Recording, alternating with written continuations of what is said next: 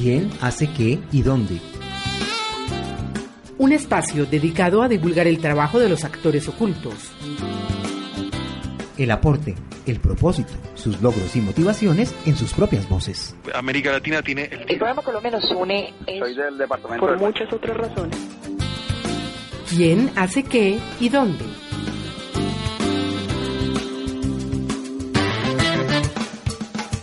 Esta es una producción de comunicación positiva Con el auspicio de la Asociación Mundial para la Comunicación Cristiana, WAC. Sobreviví y me di la oportunidad de renacer.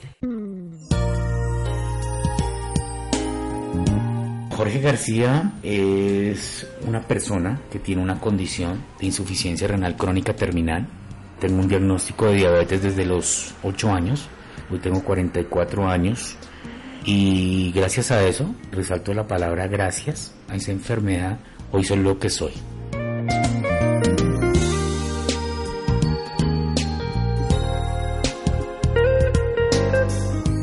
Retorno Vital es una fundación sin ánimo de lucro, cuya misión es apoyar y empoderar a los usuarios de los servicios de salud para que ellos encuentren soluciones frente a las barreras que se presentan al solicitar atención o tratamiento oportuno y de calidad.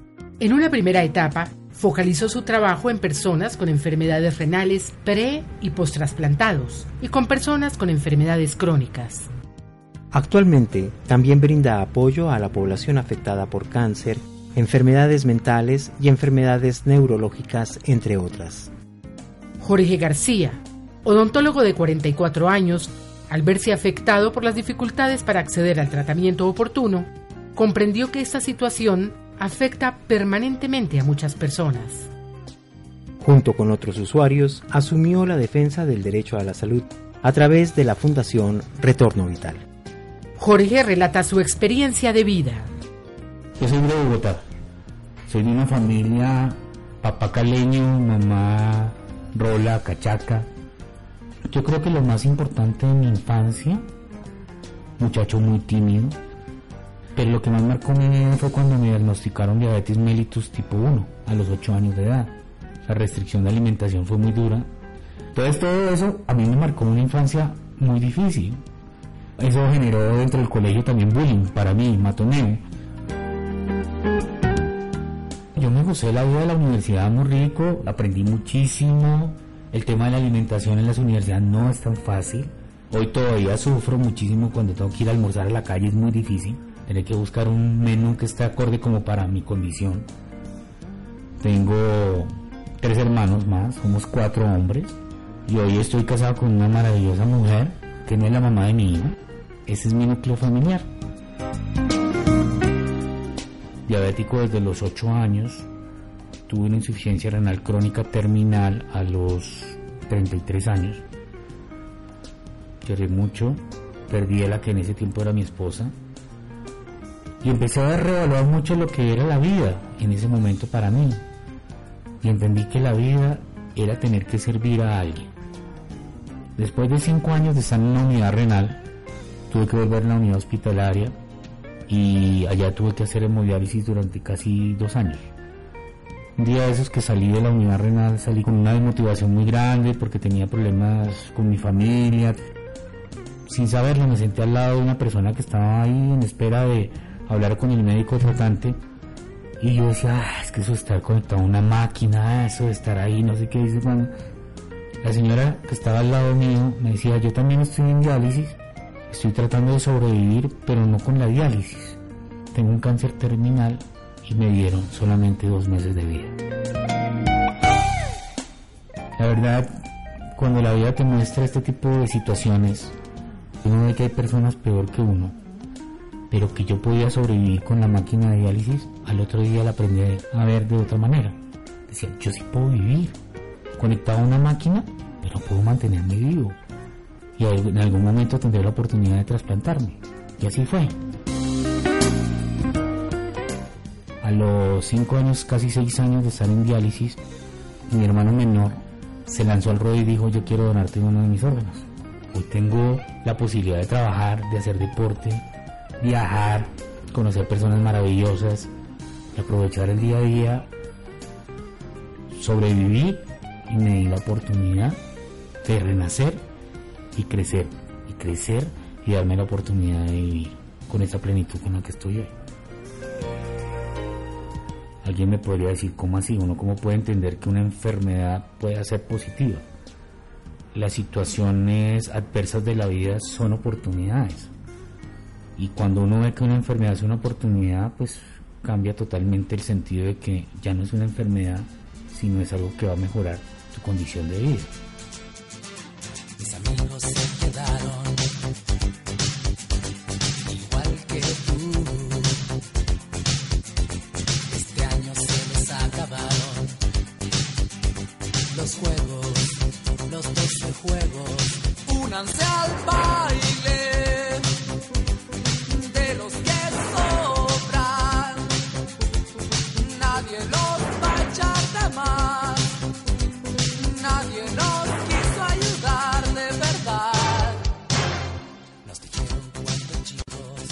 El rock en español es uno de los géneros musicales que a Jorge le gusta escuchar. ¿Qué otro tipo de música hace parte de sus preferencias? La verdad es que sí me gusta mucho la balada pop en español. Yo crecí dentro de una corriente de rock en español, cuando llegó el rock argentino, el rock chileno, el rock de España, y me metí en eso y me encanta, me encanta. Me gustaba mucho, por ejemplo, pues Soda Stereo, yo creo que las personas de la época de nosotros, Soda Stereo es único en el tema del rock en español. Había una agrupación chilena que se llama Los Prisioneros, que ellos mezclaban mucho el tema del rock en español, pero también protestaban mucho de lo que estaba sucediendo en ese momento en el mundo o en Latinoamérica. Me gusta mucho la música, por ejemplo, la de protesta de Silvio Rodríguez, también con esa crecí.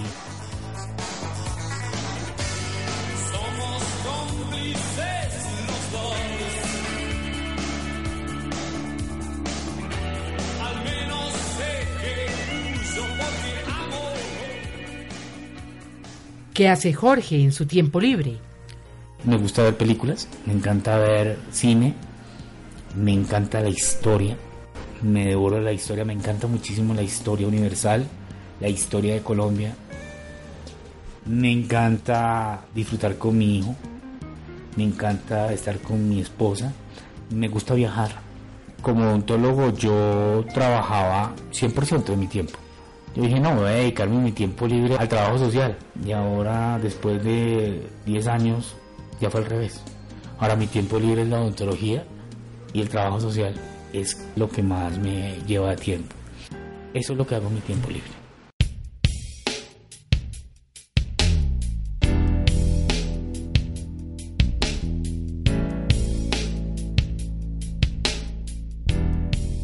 ¿Cuál fue la situación que motivó en Jorge el interés de trabajar por la comunidad y pasar de la lucha individual a la colectiva? Recuerdo muchísimo que recién trasplantado yo iba a mi consulta médica, me encontraba con otras personas que tienen la misma condición que yo y las veía, pero ellos no sabían que yo era trasplantado también, o de pronto sí sabían. Pero yo siempre, como le comenté en un principio, soy muy tímido. Y me sentaba a esperar mi consulta médica y resulta que en esa época se educaba mucho al paciente en el tema de adherencia. Nos reuníamos una vez al mes en el noveno piso de la unidad hospitalaria, me acuerdo muchísimo. Y eso era sagrado, era obligatorio. Yo nunca iba, porque todavía no me sentía propio del grupo. Recuerdo que entró una crisis el Seguro Social en esa época y la jefe nos llamó a los pacientes para saber qué íbamos a hacer para cambiar esto que estaba sucediendo. Ya los médicos habían amenazado que se iban a ir, que nos íbamos a quedar sin control médico, que el Seguro Social ya nos iba a repartir por todas las unidades hospitalarias de la ciudad, que ya no nos iban a controlar médicos especializados en trasplante. Y ese día subí, creo que fue la primera vez que subí. Y me impactó mucho entrar a un auditorio más o menos de unas 50 personas y encontrar solamente 6 personas. Recuerdo mucho la reacción de la jefe de la unidad en ese tiempo, estaba recargada sobre una mesa hablándole a seis pacientes, diciéndoles qué van a hacer ustedes. Yo me senté atrásito donde estaban todos y lo escuchaba con un dolor fuerte. No vemos el respaldo de los pacientes. ¿Qué responsabilidad tiene el paciente dentro de los procesos que están sucediendo en el sistema? somos los responsables de todo lo que está sucediendo dentro del sistema de salud, porque la gran mayoría somos pasivos y no vemos que la problemática sea de un colectivo, sino que es mi problemática individual. Si mi situación o mi problemática individual es solucionada, mi problema se solucionó. Pero yo no voy a ver si el del vecino o el del amigo o el de otra persona que está en la misma condición que yo ya lo haya solucionado. Somos muy egoístas, no somos solidarios. La jefe reiteraba, ¿qué vamos a hacer? ¿Qué piensan hacer ustedes? Yo ya no puedo hacer más. Yo estoy contratada acá, yo tengo un límite, ¿qué van a hacer ustedes? Por ahí alguien se levantó y dijo, yo creo que lo mejor es pedir que nos trasladen a una unidad hospitalaria que tenga... Entonces ahí fue cuando yo no sé, algo dentro de mí salió, me presenté, dije quién era yo. Dije, yo pienso que aquí lo que tenemos que hacer es organizarnos. Y le hice unas propuestas claras a todo el grupo que estaba ahí. Les dije, les voy a pedir un favor, ayúdenme a convocar para dentro de ocho días una asamblea de todos los pacientes que pertenecen a la unidad. Y vamos a tomar una decisión en grupo. Recuerdo que a la siguiente semana llegaron 60 personas. Hice un clic. Algo pasó. Y empezaron a escucharse sonidos de que hay que organizarnos, hay que organizar. Les dije, bueno, quiero saber quiénes quieren organizar algo. Y de allí salieron ocho personas. Yo quiero pertenecer, yo quiero tal. ¿Qué vamos a conformar? Vamos a hacer esto.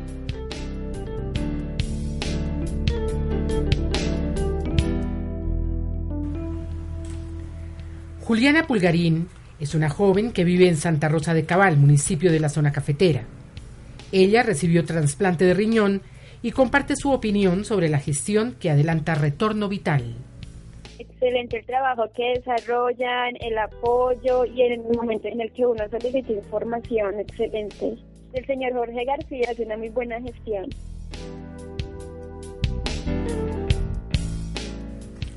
Jorge detalla los pasos que dieron para conformar la Fundación Retorno Vital. Nos reunimos con varios pacientes y decidimos con toda esa problemática que había en esa época, porque en esa época existía el, seguro social y el seguro social estaba, que habían dicho que le iban a liquidar, que iban a acabar con el seguro social y demás.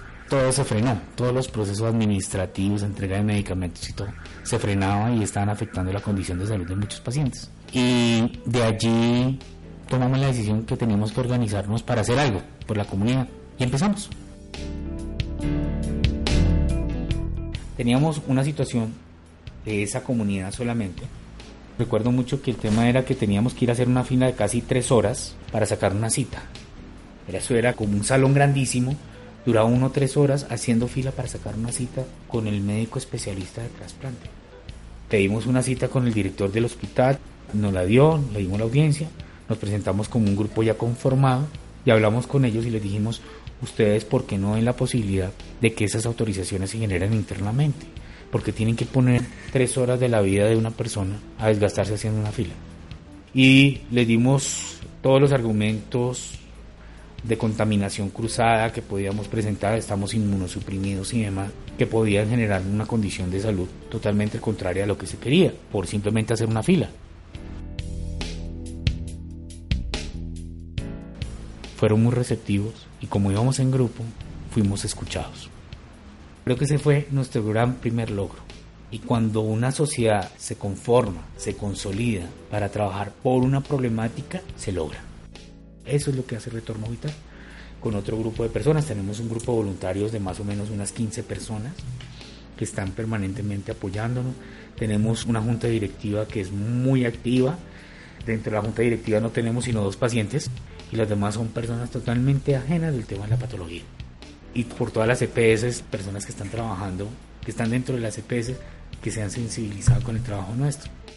Estamos trabajando con un grupo de universitarios que están apoyándonos en el tema de gerencia de proyectos.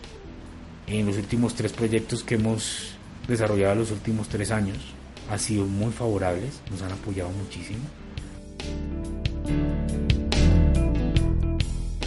Empezamos con cosas muy pequeñas, y tomamos la decisión de que la organización se iba a llamar Fundación Retorno Vital. Ese es el origen de la Fundación Retorno Vital.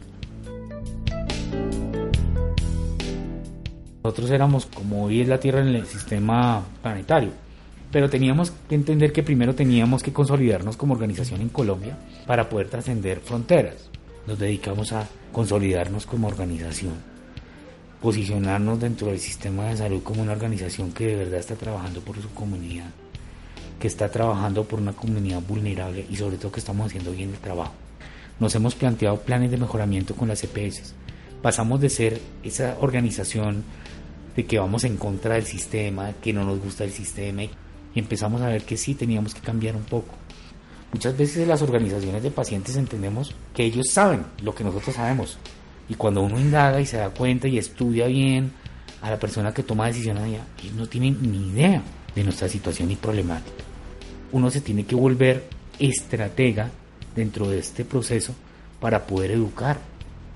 En tres años hemos logrado sensibilizar a una de las EPS más grandes del país, por no decir, es la más grande del país. Y ellos se dieron cuenta que nosotros sabíamos mucho y esa información para ellos era valiosa. Entonces ellos entendieron que esto era un gana-gana. Y hoy en día nos reciben muy bien, estamos dentro de los planes de mejoramiento y somos aliados. Pertenezco a un grupo que se llama el Consejo Federado Latinoamericano y del Caribe de Organizaciones de Pacientes, donde hay 13 países que lo conformamos, que somos fundadores. Me gusta aprender qué están haciendo en cada uno de los países que están alrededor.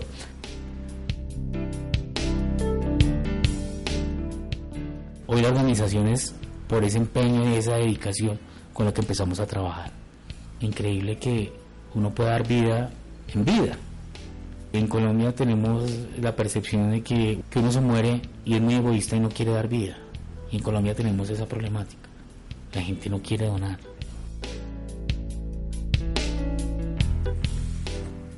Dar a conocer a los usuarios de los servicios de salud sus derechos hace parte de la gestión que adelanta Retorno Vital. Jorge explica el propósito de la fundación. En el momento en que tú estás en una cita médica y adquieres una condición de salud, ya tienes un derecho adquirido. Lo único que tenemos que hacer es hacerlo valer. Yo creo que uno lo que tiene que hacer es una apuesta de educar al paciente y lo estamos haciendo. Nosotros los hemos empoderado, pero lo hemos empoderado desde su problemática. Cuando nos llaman y nos dicen tenemos un problema, les hago el análisis a ellos que me retroalimenten de lo que les está pasando. Ustedes saben que ustedes tienen derecho a esto y a esto, no teníamos ni idea. Nosotros estamos enfocados básicamente en orientar, representar al paciente.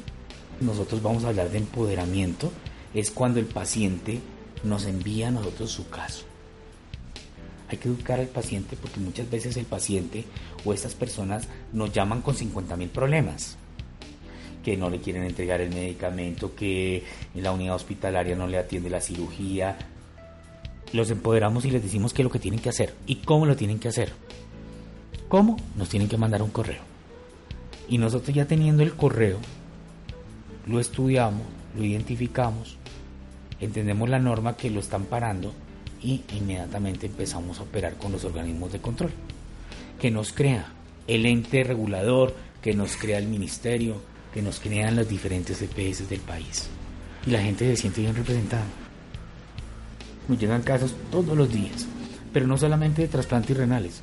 Estamos trabajando con personas con cáncer, con enfermedades neurológicas, con enfermedades mentales, una población muy, muy afectada, muy vulnerable. De la parte más remota de Colombia me están llegando correos.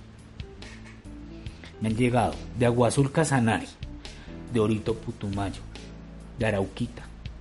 Me llegó un caso de Tado Chocó, de la zona de frontera en Cúcuta. También estamos trabajando. Hemos empoderado personas que están allá y son nuestros vigilantes del sistema en cada una de estas partes y nos están reportando lo que está pasando allá. Ese es el trabajo en sí resumido en lo que hace la organización.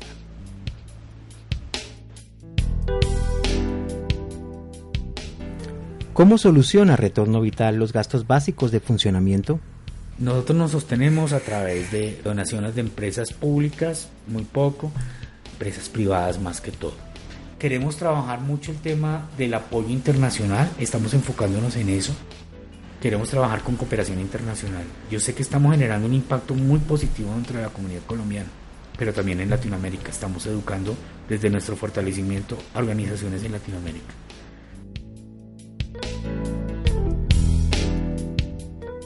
En el día a día del trabajo social se enfrenta a distintas situaciones relacionadas con la atención en los servicios de salud. ¿Qué circunstancia ha dejado huella en su memoria? Yo creo que lo más fuerte de todo era ver una comunidad vulnerable haciendo filas a las 2, 3 de la mañana para conseguir una cita médica. Yo decía, esto es inhumano, esto no puede pasar en nuestro país. Ver abuelitos, ver niños, mamás, estantes, personas que tienen que ir a trabajar, conseguir una cita para dentro de tres meses y no encontrar una respuesta por parte del sistema de salud. Clara Inés Vélez trabaja con la Fundación Capullos en el departamento de Antioquia, organización que hace gestión con personas trasplantadas en esa zona del país. Me parece que es un trabajo excelente, sobre todo que está manejado por una persona que vive en función de ayudar a los pacientes, de brindarle toda clase de ayuda en determinado momento y no descansa hasta no lograr que ese paciente reciba lo que necesita. El acompañamiento que la Fundación Retorno Vital brinda es excelente.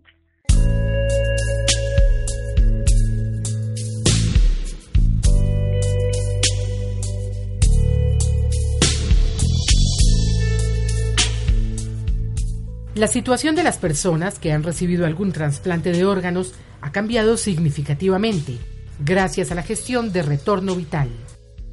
Nosotros lo que queremos es reducir los índices de morbimortalidad en el país y lo estamos haciendo con trasplantes renales. Yo creo que una comunidad enferma no puede ser productiva y ese es el enfoque y esa es la visión de nosotros como fundación. Hemos reducido casi en un 70% los índices de rechazo por no adherencia terapéutica con fuentes de verificación claras. Las unidades de trasplante son aliados nuestros. Retorno Vital se ha dedicado es precisamente a que la gente se nos muera menos. Si se tienen que morir, pero que se mueran con dignidad y no que se mueran esperando un tratamiento. Eso no lo podemos permitir en Retorno Vital. Retorno Vital quiere cambiar la conciencia de la comunidad sobre el tema de donación, que se vuelvan más abiertos al tomar la decisión de ser donantes de órganos y de tejidos y hablar con propiedad ante los estamentos políticos, públicos y privados del país para mejorar la condición de salud del paciente trasplantado y de otras patologías.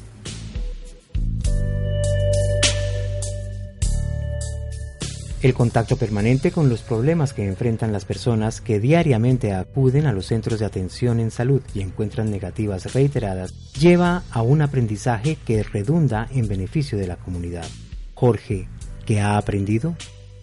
Yo creo que el tema humanitario, el tema de humanidad, el tema de educar. Nos diéramos un tiempo de tratar de educar la problemática y la situación de por qué es tan importante atender una comunidad, créanme que no tendríamos tantos problemas como hoy en día lo estamos presentando. Ver otra Colombia, porque uno desde acá, desde el consultorio, no veía la otra Colombia, aunque yo trabajé con muchas comunidades, pero es que hay una Colombia que está sufriendo y que se está muriendo. Como paciente trasplantado y defensor del derecho a la salud, ¿qué mensaje comparte Jorge García con la comunidad? Lo que tenemos que decirle al mundo es que seamos más solidarios, que entendamos que la humanidad no es desprendernos de lo que nos sobra, sino en realidad de lo que tenemos. Que entendamos que el vecino, el amigo, el compañero que tiene la misma condición de salud tiene una necesidad. Hablemos con él, seamos solidarios. La invitación al mundo es que nos convirtamos en seres solidarios y humanos. Veamos al otro como un amigo y como un ser como yo, como tú, que algún día se podrá enfermar como yo, como tú. Todos podemos tener la misma condición en cualquier momento de la vida. Esa es la invitación. Marta Cecilia Gómez trabaja como enfermera del programa de trasplante renal en una entidad prestadora de salud EPS en la ciudad de Bogotá. Pues para nosotros es indispensable porque ellos tienen una comunicación con la Superintendencia de Salud, hacen una gestión directa con las diferentes EPS Asesoran a los pacientes de tal forma que en menos de 24 y 48 horas se logra conseguir autorizaciones y entrega de medicamentos inmunosupresores para los pacientes trasplantados.